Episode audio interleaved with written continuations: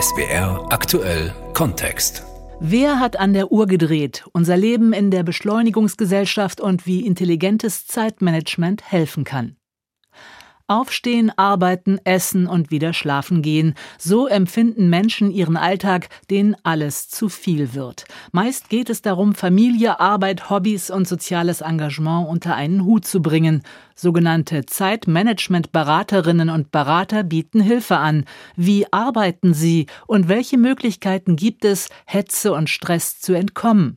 Darum geht es in SWR Kontext mit Sabine Hackländer. Wer kennt es nicht, das Ticken, das in unserer Welt Druck und Stress symbolisiert, obwohl das mechanische Uhrwerk doch längst der Vergangenheit angehört und von lautlosen Digitalgeräten ersetzt wird. Unser gesamtes Leben orientiert sich an diesem stillen Ticken, wobei die täglichen Aufgaben zum Teil nicht mehr nacheinander, sondern immer öfter gleichzeitig abzuarbeiten sind.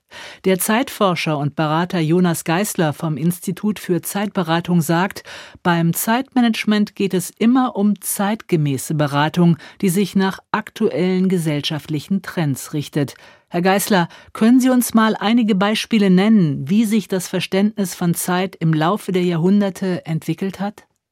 Ja, da kann ich natürlich einen langen Vortrag drüber halten. Die Kurzversion ist, ganz früher hat die Zeit der Natur bestimmt wann wir arbeiten, essen, leben, schlafen, wann wir welcher Tätigkeit nachgehen. Deshalb war Zeit und Wetter ist es immer noch in den romanischen Sprachen der gleiche Begriff, weil man hat sich am Wetter orientiert. Leton ist Zeit und Wetter. Mit der Erfindung der Uhr ist quasi die Zeit von der Natur oder wenn man so will Gottes in die Hände der Menschen gekommen, weil wir konnten an den Zeigern drehen und bestimmen, wie viel Uhr es ist und konnten die dann leer gewordene qualitätslose Zeit mit einer neuen Qualität verrechnen und das ist Geld. Und seit die Erfindung der Uhr ist quasi die Voraussetzung, um Zeit ins Geld zu verrechnen und wenn ich eine begrenzte Größe nämlich die Dauer eines Jahres beispielsweise, mit einer unbegrenzten verrechne, mit Geld, dann wird es auf einmal attraktiv, schneller zu werden. Und deshalb haben wir seit mindestens 250 Jahren eine Beschleunigungsgesellschaft. Und die Beschleunigung setzen wir fort. Früher haben wir das eins nach dem anderen beschleunigt, den Takt der Uhr, ja, das ist quasi Charlie Chaplin Modern Times am Fließband, was immer schneller wird. Heute beschleunigen wir vor allem durch Verdichtung und Vergleichzeitigung. Unser Smartphone bietet mehr Möglichkeiten, unsere Zeit zu gestalten, als jede Generation zuvor hatte. Und gleichzeitig müssen wir über diese Möglichkeiten immer mehr entscheiden und auch über die Erwartungen, die daran geknüpft sind. Und das kostet Zeit. Was ist denn dann genau unser Problem mit dieser Art von Zeitverständnis? Wollen wir einfach zu viel in der uns zur Verfügung stehenden Zeit? Also vielleicht ein Bonmot dazu von Niklas Luhmann, der das sehr früh erkannt hat. Der hat in den 70er Jahren schon gesagt, Zeit ist gar nicht knapp. Das Gefühl von Zeitknappheit entsteht durch die Überforderung des Erlebens durch Erwartungen. Und das ist es, was häufig die Probleme macht. Die vielen Erwartungen und das, was ich denke, was andere von mir erwarten, an Reaktionszeiten, an Erreichbarkeitszeiten, an Erfüllung von Normen und Standards. Und die sind eben mit den Möglichkeiten, die wir haben, enorm gestiegen, diese Erwartungen. Viele Menschen gehen ja davon aus, dass eine Verlangsamung des Lebens zwingend zu mehr Lebensqualität und Glück führen würde. Ist das so? Naja, also wo das Tempo wahnsinnig hoch ist, da kann erstmal eine Verlangsamung schon Abhilfe schaffen. Ich bin aber eher ein Freund von Zeitvielfalt. So wie biologische Vielfalt Ökosysteme stabilisiert, stabilisiert gelebte Zeitvielfalt soziale und psychische Systeme. Das heißt, man kann ruhig schnell sein an manchen Stellen. Schnelligkeit hat ja viele Vorteile, aber an anderen eben wieder langsam. Dann braucht es Rituale für meistens Anfänge, Abschlüsse und Übergänge im Leben. Es braucht Pausenzeiten. Wir leben nach dem Rhythmus von Aktivität und Regeneration. Manchmal kann Warten sehr produktiv und hilfreich sein. Und all das ist quasi ein bunter Blumenstrauß an gelebten Zeitformen. Können Sie sich denn vorstellen, ohne Uhr und ohne Zeitdruck innerhalb unserer Gesellschaft zu leben oder muss man dafür ein vereinsamter Eremit sein? Nein, das geht schon. Man kann natürlich Eremit sein, das ist aber wirklich ja auch eine extreme Entscheidung. Und ich weiß auch nicht, ob man damit glücklicher wird. Also es gibt ja viele Leute in unserer Gesellschaft, die leiden an einem Übermaß an frei verfügbarer Zeit. Da muss man nur in die Justizvollzugsanstalt oder auch in die eine oder andere Pflegeeinrichtung schauen, wo das zu viel an freier, unstrukturierter Zeit eher zum Problem wird. Ich kenne auch Studierende, die vor ihrer Doktorarbeit sitzen und eigentlich alle Zeit der Welt haben und nicht zu Potte kommen und eher darunter leiden. Aber man muss unterscheiden, ja, weil es gibt Strukturen, die wir brauchen, politische und auch organisationale Strukturen, die die Individuen entlasten, immer Entscheidungen zu treffen. Wenn jetzt wie bei SAP oder vielen anderen Firmen sowas wie ein Focus Friday eingeführt wird, dann heißt es freitags keine Meetings, sondern fokussiertes Arbeiten. Dann muss ich nicht jeden Freitag neu entscheiden, was ich mache und wie ich mich gegen diese vielen Meetings wehre. Also wir brauchen solche entlastenden Strukturen. Und dann hat das Individuum aber immer auch Spielräume auch die Spielräume nicht mitzumachen beim Beschleunigungszirkel. Und da ist quasi das Dösen auf einer Parkbank, das Schlendern durch den Park oder durch den Wald, das Liegen auf der Couch oder in der Hängematte ein auch subversiver Akt des zivilen Ungehorsams. Und dazu kann ich in dieser Form nur aufrufen. Also, bei Zeitknappheit mehr Mut zu zivilem Ungehorsam, rät der Zeitforscher Jonas Geißler vom Institut für Zeitberatung. Allerdings sind solche Auszeiten für manche Menschen deutlich schwerer zu bewältigen als für andere. Zum Beispiel für meine Kollegin Marie Gedin. Mit drei Kindern im Kindergartenalter, einem Job als Journalistin und einem ebenfalls berufstätigen Mann. Marie, kannst du mal beschreiben, wie ein klassischer Wochentag in deinem Leben aussieht? Naja, das ist ja so ein bisschen schon Teil des Problems, dass die Tage doch recht unterschiedlich sind. So. Also wenn wir jetzt mal davon ausgehen, dass alle fünf Teilnehmenden gesund sind, dann ist es tatsächlich so, dass wir morgens hier versuchen, so bis acht, spätestens halb neun das Feld komplett zu räumen. Also dass alle irgendwie da sind, wo sie hingehören. Entweder im Kindergarten oder bei der Arbeit, wobei einer von uns auch gar nicht so selten im Homeoffice ist. In der Folge ist es aber tatsächlich so, dass tagsüber alle entweder arbeiten oder im Kindergarten sind, in der Regel, und wir uns so ab Nachmittags dann irgendwie alle wieder treffen. Und da variiert es dann aber auch, wer abholt. Meistens ist der, der morgens in Charge war, dann nicht der, der nachmittags die Kinder einsammelt oder auch noch irgendwo weiterhin fährt. Ähm, und der andere arbeitet dann dafür eben noch. So in etwa sieht das dann aus und wirklich treffen tun wir uns eigentlich erst wieder zum Abendessen. Sind denn bei dir Zeiträume auch eingeplant, die du zur freien Verfügung hast? Und wenn ja, schaffst du es, sie so zu nutzen, wie du es dir ausgedacht hast, wie du es geplant hast? Also eingeplant sind die, ja. Schaffe ich das immer? Nee. Meistens nicht, aber dann kommt irgendein anderer unverhoffter Moment. Aber die Idee ist schon, dass man auch mal weiß, an dem und dem Nachmittag ist nichts. Und manchmal klappt es halt und manchmal sitzt man dann aber da mit einem kotzenden Kind. Dann ist es halt nicht mehr so viel individuelle Zeit. Also ja und nein. Und auch nicht so, dass du dann denkst, so jetzt habe ich aber diese, diesen freien Nachmittag hätte ich jetzt zur Verfügung und da habe ich jetzt meine Zeit vertrödelt mit irgendwas anderem. Ja, wobei das finde ich, also da habe ich gelernt, mir selbst irgendwie ein bisschen gnädiger gegenüber zu sein. Also so ein klar, das gibt's. So ein Nachmittag, wo ich weiß, ich habe drei Stunden für mich und dann sind aber zwei Stunden 45 rum und ich habe hätte früher gesagt, oh, jetzt habe ich aber eigentlich nicht das gemacht, was ich machen wollte, aber dann war mir eben offenbar nach was anderem. Also wenn es einen dann innerlich glücklich macht, dass man irgendwas von A nach B sortiert hat, dann nehme ich das auch an. Also ich, ich, ich darf ja selber sagen, ob es gut oder schlecht war. Ich definiere das dann für mich einfach als gut. Was geht dir so durch den Kopf, wenn du beim Arzt länger warten musst oder im Stau stehst? Bringt dich das schon mal in Rage oder in Bedrängnis? Ja, massiv, na klar. Also gibt halt so, wenn die Kita zu ist, ist die halt zu, ne? Beziehungsweise noch schlimmer, nee, ist sie nicht, sondern da steht dann irgendwie jemand und guckt an mit großen Augen an, als wäre man ähm, der Teufel selbst. Also ich habe mir angewöhnt, gegenüber der Arbeit zu versuchen durchzuatmen. Also wenn ich halt irgendwo nicht hinkomme, komme ich halt irgendwo nicht hin oder zu spät. Klar, der Klassiker ist, man sitzt da beim Arzt und es zieht sich.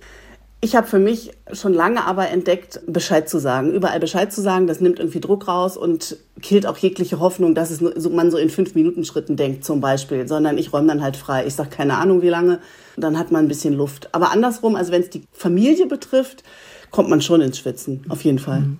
Auf jeden Fall scheinst du dir ja schon ordentlich Gedanken gemacht zu haben darum, wie du deine Zeit nutzt. Hast du denn den Eindruck, es gibt noch Optimierungsmöglichkeiten in eurem Zeitmanagement oder ist da bereits alles ausgereizt?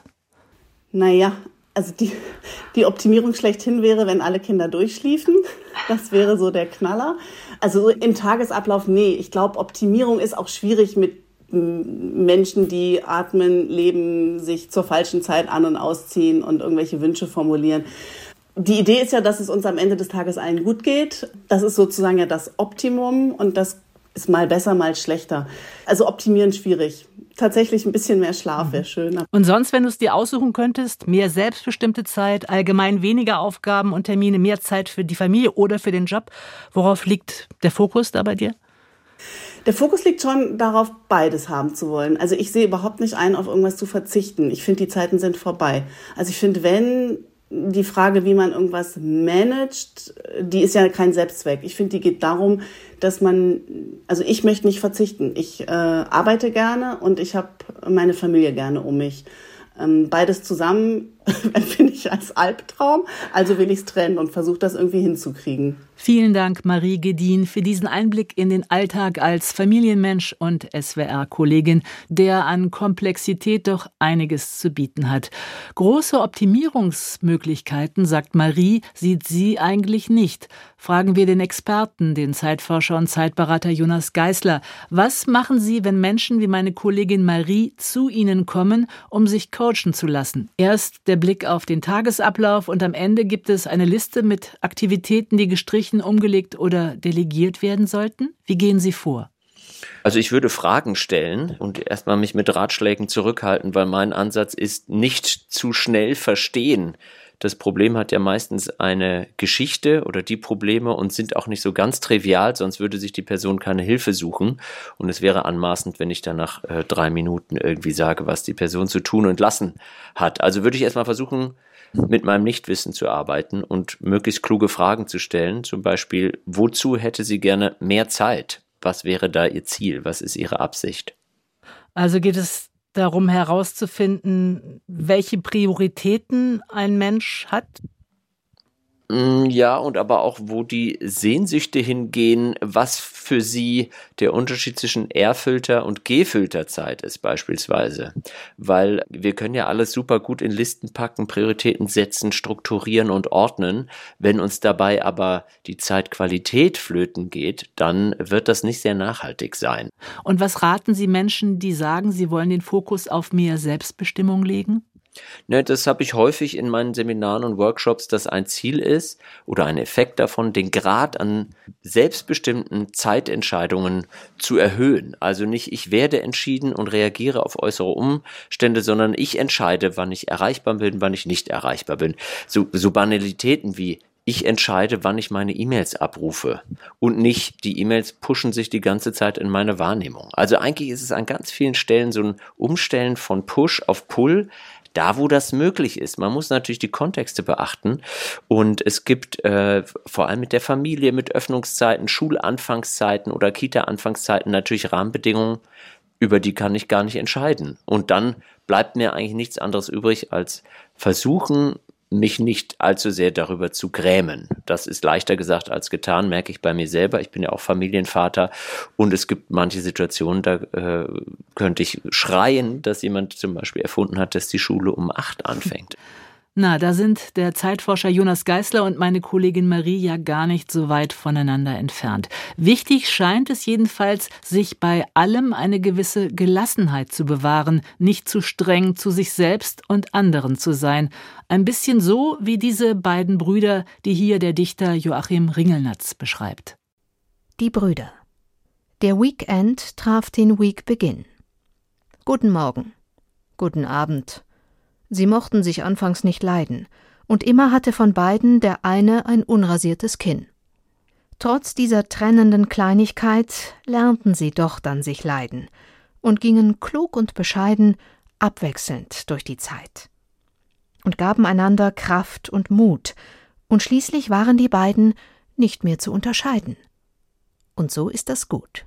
Joachim Ringelnatz mit seinem Gedicht Die Brüder erschienen 1927 in den Reisebriefen eines Artisten, hier gelesen von SWR-Chefsprecherin Isabelle Demey.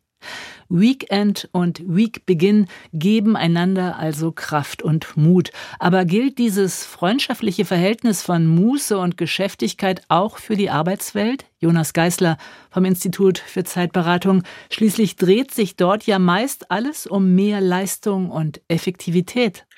Also ich meine mittlerweile zu merken, dass vor allem Unternehmen, die ja irgendwie auf Produktivitätssteigerung aus sind und überhaupt in dieser Steigerungslogik verhaftet sind, langsam anfangen zu merken, dass einfach zu sagen, mehr in weniger Zeit nicht die richtige Strategie ist, sondern umgekehrt manchmal weniger in mehr Zeit die richtige Strategie auch im Homeoffice muss ich die Leute qualifizieren, selbst Grenzen zu finden und kollektiv welche zu entwickeln. Da muss hingeguckt werden, weil einfach nur alle nehmen jetzt den Laptop nach Hause und arbeiten bis zum Umfallen, das fällt auch einem Unternehmen auf die Füße. Es gibt viele Studien, die besagen, viel mehr als sechs Stunden am Tag arbeiten ist eigentlich überhaupt nicht förderlich und gar nicht hilfreich. Wie kommt man letztendlich zu guten Zeitentscheidungen? Es gibt ganz unterschiedliche Wege, zu guten Zeitentscheidungen zu kommen. Aber eine Perspektive möchte ich mal benennen, weil sie häufig hilft und ich sie auch teilweise in Seminaren und Coachings und Workshops anwende. Und das ist der Blick auf die eigene Endlichkeit. Da guckt man zwar meistens nicht so gerne hin und wird dann trotzdem meistens im Leben, wenn liebe Menschen von einem gehen, damit konfrontiert. Und man kann durchaus mal imaginär ans Lebensende reisen und zurückblicken und sagen, was möchte ich quasi erlebt und gelebt haben, wenn ich in die Ewigkeit wechsle.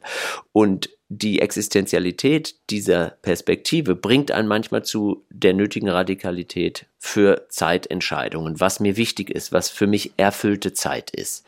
Und relativiert vielleicht so manches Problem, was auf einmal im Tag quasi riesengroß und mega wichtig wurde und im Vergleich dazu total klein und unwichtig ist. Und ich entwickle daraus zum Beispiel mehr Gelassenheit. Und das ist eine Perspektive, mit der kann man spielen. Die ist natürlich auch schwergewichtig, das darf man nicht unterschätzen, aber ich nutze die selber manchmal. Wenn ich jetzt zurückblicke auf mein Leben, das, worüber ich mir gerade so sehr den Kopf zerbreche, im Vergleich dazu ist es so wesentlich wirklich und dann kann ich über diesen Weg Leichtigkeit, Gelassenheit und überhaupt die Kraft des Lassens nutzen. Das ist vielleicht auch nochmal ein Aspekt, zu besseren Zeitentscheidungen zu kommen. Gar nicht, was kann ich alles tun, sondern eher zu gucken, was kann ich lassen. Für Unternehmen, wie können die bessere Zeitentscheidungen treffen?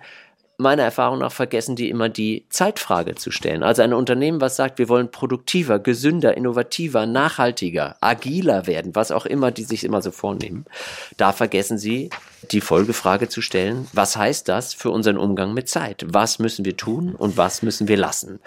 Und da kann man meistens die Leute, die einfach ganz unmittelbar an der Wertschöpfung beteiligt sind, fragen und die sagen das einem. Das Problem ist, dass in der pyramidalen Organisation oben diese Bodenhaftung häufig verloren gegangen ist. Und solche Prozesse begleite ich und meistens kommen da relativ einfache Maßnahmen raus, die man dann umsetzen kann. Und dann wird man auf diesem Wege innovativer. Vielen Dank, Jonas Geißler vom Institut für Zeitberatung. Wer übrigens mehr über die Arbeit von Jonas Geißler erfahren will, dem sei das neueste Buch des Instituts für Zeitberatung ans Herz gelegt mit dem Titel Alles eine Frage der Zeit. Harald Lesch, Karl-Heinz Geißler und Jonas Geißler im Ökom Verlag 2021. Das war SWR aktuell Kontext. Wer hat an der Uhr gedreht? Unser Leben in der Beschleunigungsgesellschaft und wie intelligentes Zeitmanagement helfen kann. Am Mikrofon verabschiedet sich Sabine Hackländer.